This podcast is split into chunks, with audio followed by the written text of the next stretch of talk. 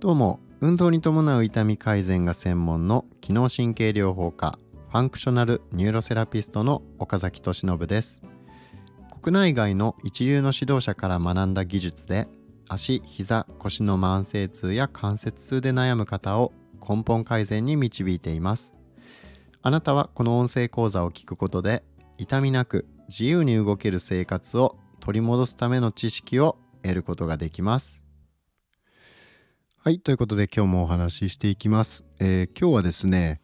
本当に効果のある治療法って何っていうお話ですね。これはですね、まあ、例えば運動療法とか、えマッサージとか、電気治療とか温熱療法温めたり冷やしたりとかね、えー、テーピングだったりとかまあいろんな治療法があるわけなんですけど、まあ、その中の一つとしてヨガとか太極拳気功あとピラティスとか最近流行ってますよね。あとまあラジオ体操だったりとかですねまあいろいろあるわけなんですけど、えー、まあ、その中で本当に、えー、科学的根拠を持って効果があるということが分かっている方法って何なんだろうってちょっと気になりませんか？えー、まあ、これですね、まあ、実はこの慢性疼痛治療ガイドラインっていうものにこのエビデンスレベルっていうね、えー、科学的根拠がどれくらいどの程度あるのか、え、どの程度治療に、え信頼性を持って効果があると言えるのかっていうのはですね、え一旦今の段階では結論が出てるんですね。まあもちろん今後、えいろんな研究が進んでいくにつれてその結論が変わっていく可能性はあるんですけどま今のところ、えー、たくさんのエビデンス、えー、論文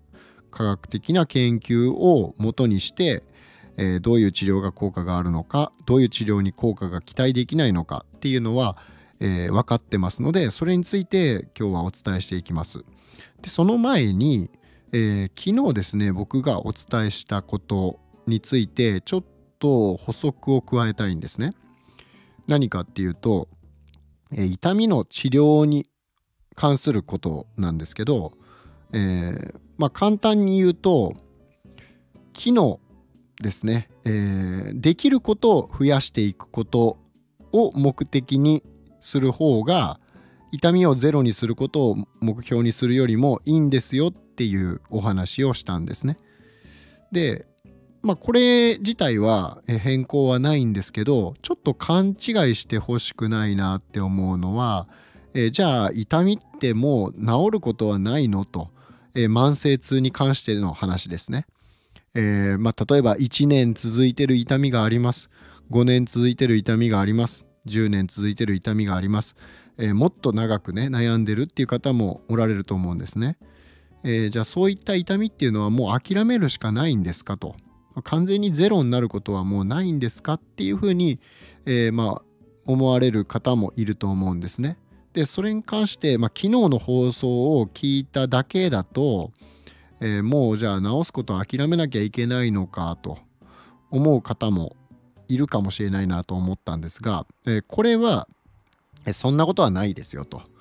え必ずしも諦めてください全員が全員ね、え治りませんって言ってるわけではないんですね。えー、そうじゃなくて実際僕の患者さんでももうね本当に30年来の、え、腰痛で悩んでるっていう方が、え、治療を始めて半年後にはねもうほとんどゼロになったっていうような方もおられます。えもうおられますしもうね、え何年ぐらいかな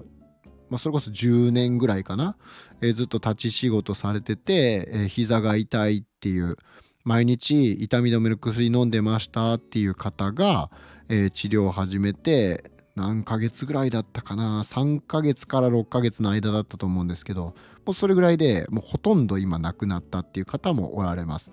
えなので、え痛みが長期化しているものは、え、もう絶対ね痛みは取れないからそうじゃなくて、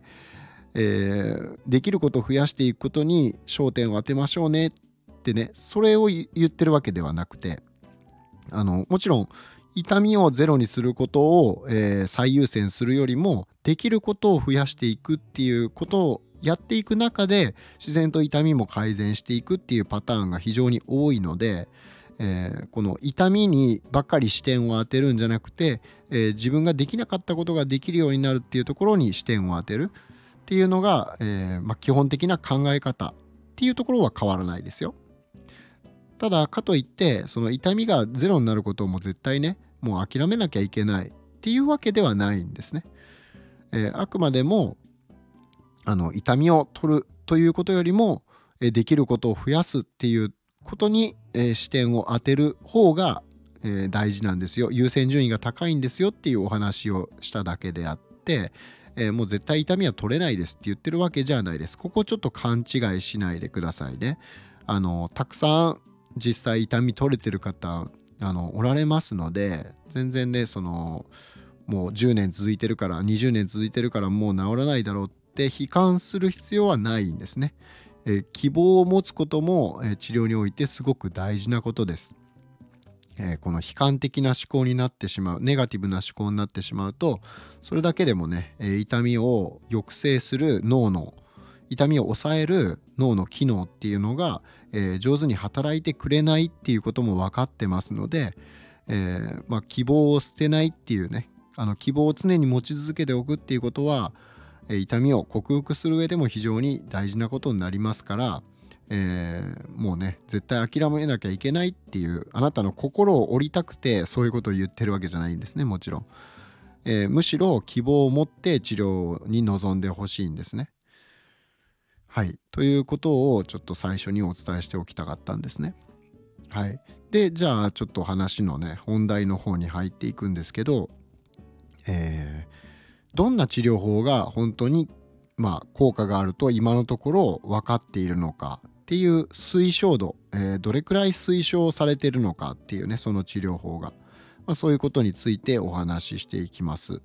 えー、でまあよくある慢性的な腰痛と変形性膝関節症、まあ、長引く膝と腰の痛みですね。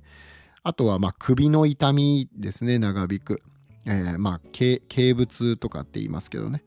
えー、これらに関して運動療法はどの程度効果があるのかどの程度推奨されているのかっていうところをまずお話します。これ結論ですね、えー、慢性腰痛と慢性の、えーと、変形性膝関節症には、えー、最もエビデンスレベルが高いです。つまり、えー、やることを強く推奨するっていう結論が出てます。で慢性頸物首の痛みに関してはえー、1個レベルが下がるんですけど、えこれも施工することを強く推奨するっていう結論になってます。えー、まあなのでほとんど変わらないですね。これ2つとも、えー、施工することを強く推奨するっていう結論が出てますから、えー、まあ腰痛がある人も膝がある人も運動療法っていうのは、まあ、あとは首の痛みがある人も、え、運動療法かなり重要ですよっていう、まあ、そういうお話です。でちなみにねえっ、ー、と寝違いってあるじゃないですか、えー、寝違いなんかはね本当にあの5分あれば、えー、ほとんど取れるんですね運動療法で。まあこれはあの脳をしっかり安心させてあげるっていうことがね最優先になるので、え、脳のあ、まあ、こう脳がですね首動かすの怖いっていう防御反応としてその痛みが出て動かない首が動かないっていう状態に、まあ、寝違いってなってることが多いんですね。でなので脳を安心させてあげるような運動療法があるんですけど、えー、それがまあね、えー、昨日もお話ししたその PNF っていう治療法ですね、えー、そういったことをやれば、えもう全然速攻で治ります。で事実ですね僕もあの首の痛みがあの寝違えたんですけど先日えその PNF をね自分でやったらもう5分もかからないうちに痛み取れてあの柔軟にね普通に動かせる状態になりました。えー、なので、まあ、これ実際 PNF あの本当に効果があります。まあ、PNF っていうのはその運動療法の一種ですね。理学療法の一種になります。はい。ということで、えー、で次ですね。次はじゃあ運動療法にもいろいろあるけど、まあ、例えばヨガとかピラティスとか太極拳気功ですね、えー、こういったものはどれくらいじゃあ、えー、推奨されているのかっていうお話をします。えー、まず6つあります。1つ目モーターコントロールエクササイズ。えこれは、え、僕が先ほどお伝えした PNF っていうね固有受容性神経筋側痛法っていうまあその理学療法の一種ですね。えー、狙った目的の動き正しい体の使い方を学習させていくっていうような運動療法になります。まあ、これ結構専門的な知識がいるので、えー、自分一人でやるっていうのはちょっと慣れが必要ですね。で次にヨガ。ヨガはまあ分かりますよね。で次に太極拳ですね3つ目。で4つ目が気功。そして5つ目がピラティス。で、えー、6つ目がラジオ体操。まあ、あるいはテレビ体操ですね。えー、じゃあこれどれくらい推奨されているのかそれぞれ言っていきますと、まあ、結論ですねこの6つの中で一番推奨強く推奨されているのがモーターコントロールエクササイズです。えー、まあ要は専門的な理学療法ですね理学療法の一種で最近はねモーターコントロールエクササイズっていう言葉がね、えー、まあ NHK でえー、今年の7月に放送されたっていうこともあって2023年の7月ですね、えー、に NHK で取り上げられたんですね。このモーターコントロールエクササイズっていうものが、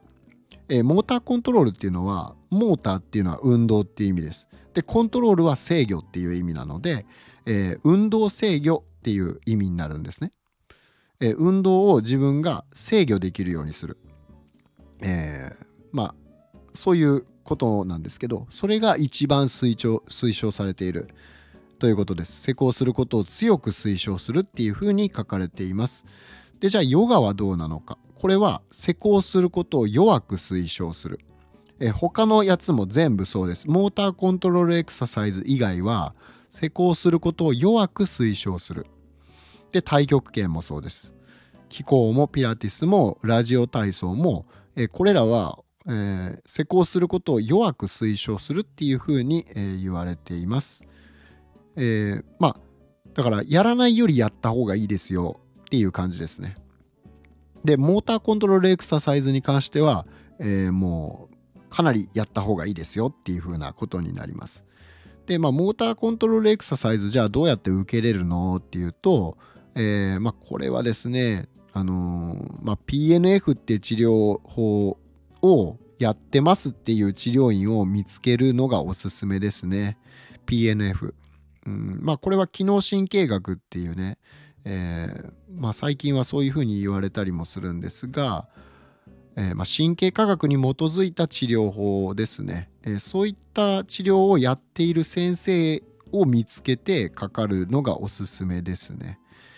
うん、でまあうちもこのモーターコントロールエクササイズを、えー、取り入れてやっているんですが、まあ、それのおかげで、えー、結構患者さん改善していますね。やっぱこれ導入してから、まあ、明らかに治療効果上がってるので、えー、まあこう科学的にもね施工することを強く推奨するっていう、えー、エビデンスが出てますのでまああの客観的に見ても僕の主観で見ても明らかにこのえー、PNF だったりとか、えーまあ、機能神経学的なアプローチですね、えー、っていうのはかなり効果がありますと。じゃあ病院で受けれるのかっていうと,、えーと、受けれるところもあるし受けれないところもあるっていう感じです。あの結局のところ理学療法士の先生が何を勉強してるかによっちゃうんですね。えー、まあこの理学療法にもいろんなやり方があるわけなんですね。えー、単にストレッチとかマッサージとかしかやらないっていう先生も、え中にはいるでしょうし、え、こういう PNF なんかを習得してる先生だったりとかあとボバース法とかっていうね、え、治療法もあったりするんですけど、まあ、そのその先生が何を習得されてるかっていうところ担当の先生が誰になるかによって決まってしまうので、え、まあ、なかなかこれは、え自分でその病院のこの先生がいいみたいな感じで指名してね、えー、指名することができるんであれば、えー、まあ、そういうのを習得されてる先生がね、えー、まあ運よく当たればその人を繰り返し指名するっていう風なやり方で、えモーターコントロールエクササイズを、え実施してもらえるかもしれませんね。でやり方をね、え覚えたらこれセルフでもできるやり方なんですね。なので、えー、分かってる先生にやり方を教えてもらったら自分の家でも、えー、普段から練習するっていうことでいきます。でもちろんその方が圧倒的に治療効果は高くなります。えー、1週間は24 4時間 ×7 時間なので168時間あります。えそのうちのじゃあ治療を受けてる時間が1時間だったとしましょうか。そしたら残りの167時間何して過ごすかっていうところが、えー、まあ、かなり大きいわけですよね。えー、なのでそのやっぱりセルフケアをするっていうのはすごく大事ですっていうお話ね。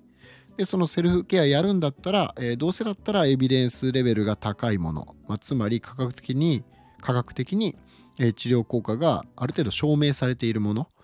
をやった方がいいんじゃないかなと僕は思うので、えまあ、このモーターコントロールエクササイズがおすすめですっていう話ですね。はい。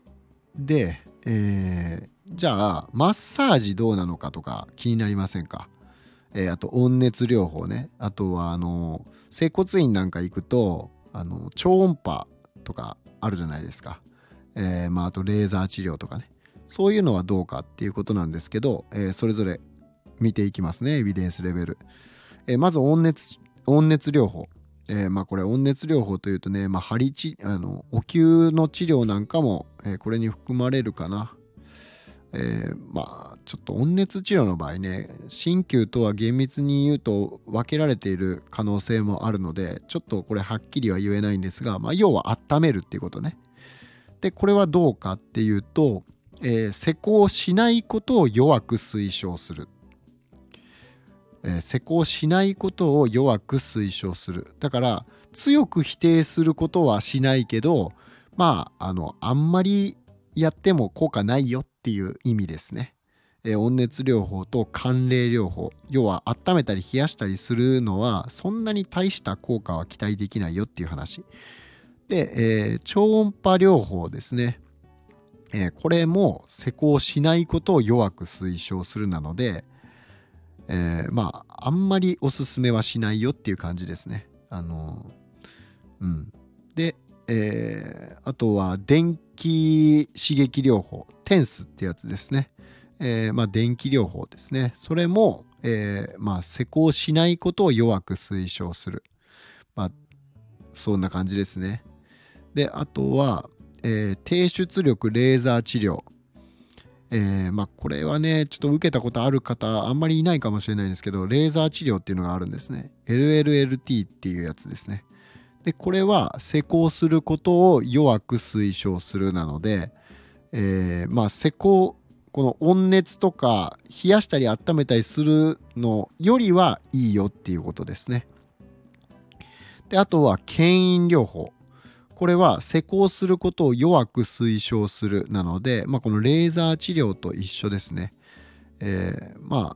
ああのやってもいいんじゃないぐらいのレベルですね。ただこれ僕個人的にどう考えてるかっていうとこの牽引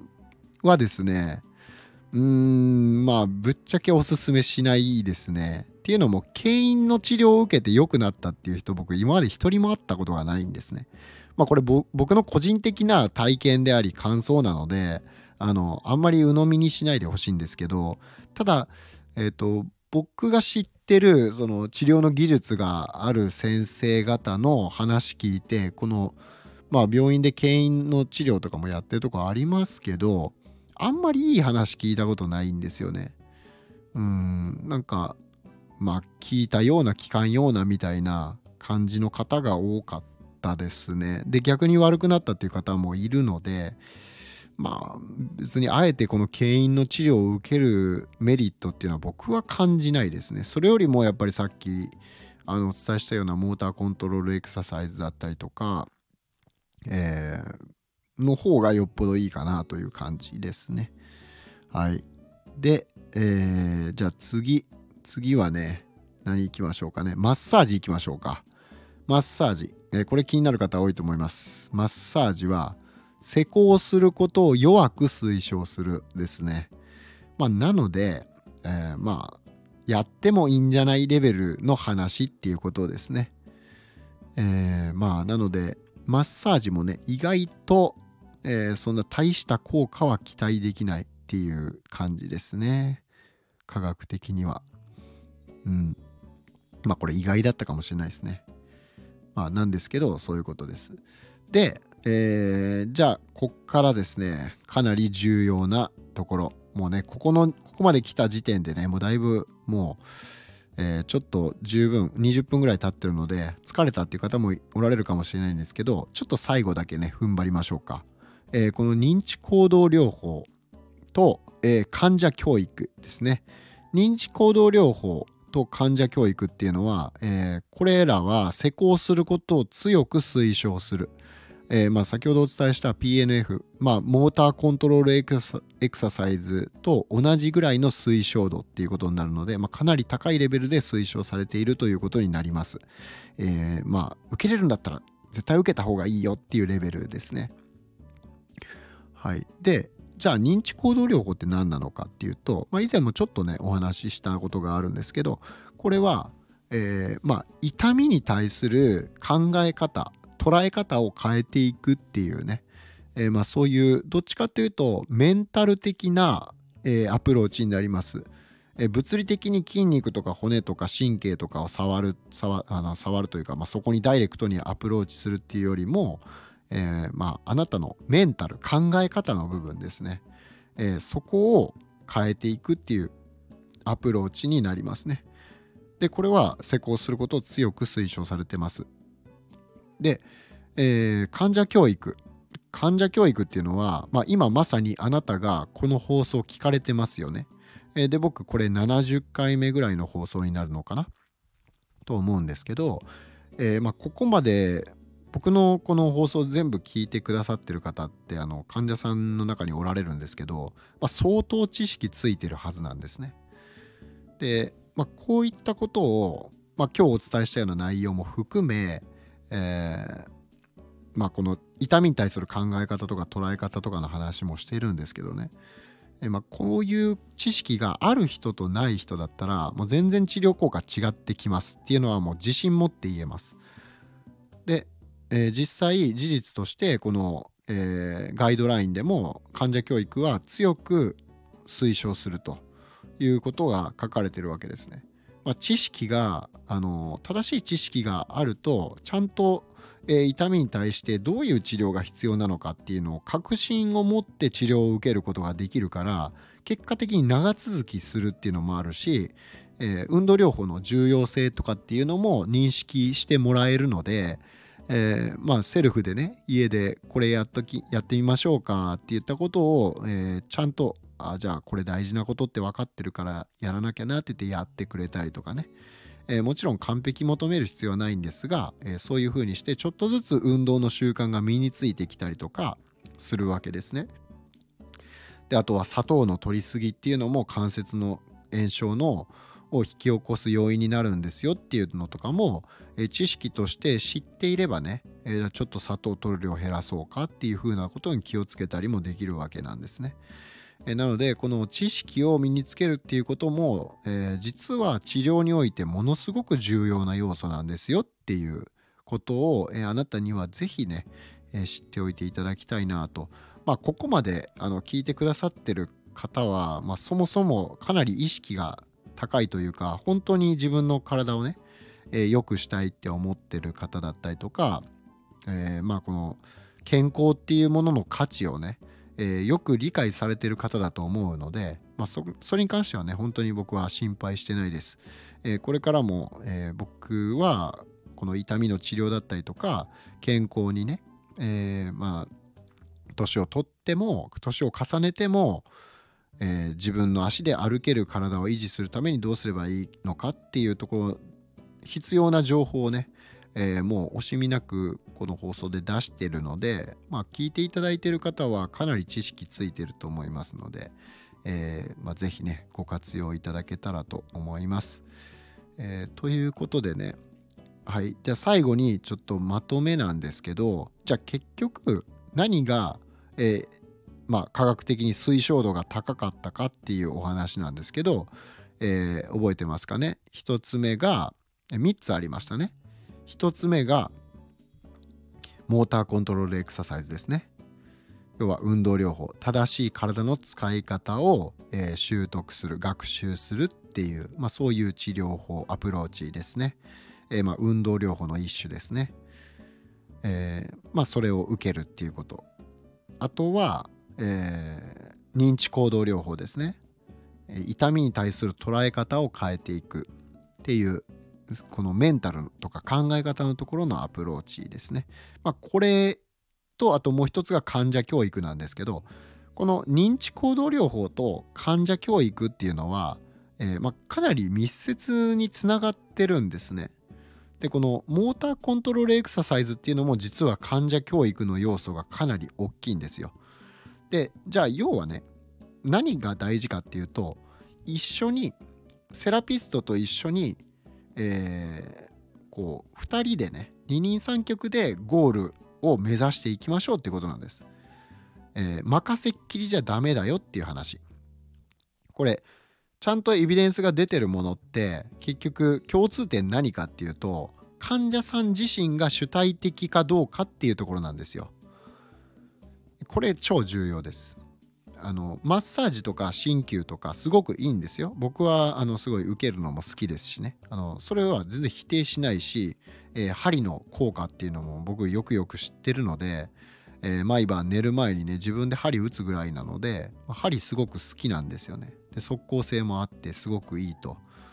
でまあそういうものは全然否定しないし、えー、受けれるんであれば予算がね許されるんであればそういう治療も受けるといいと思うんですね。ただ一方でそのそれって受け身の治療なんですね。えー、自分がただ寝ているだけでいいというものですよね。でそれだとそれだけだとやっぱり足らないよっていう話なんですよ。このエビデンスで推奨されていることっていうのは、えー、全部3つあるありますけどその3つともが、えー、患者さん自身が主体的になる主体性を促すっていうような治療のアプローチでもあるわけです。なのでもう完全に受け身で「あの先生お願いします」っていう感じだと、まあ、効果出ないですよねっていう話ですね。うんまあ、なので、えーまあ、このね今回のお話も、えーまあ、かなり重要なお話してますので、えー、まあ、参考にしていただけたら嬉しいです。でということで、えー、また次回お会いしましょう。今回は以上で終わります。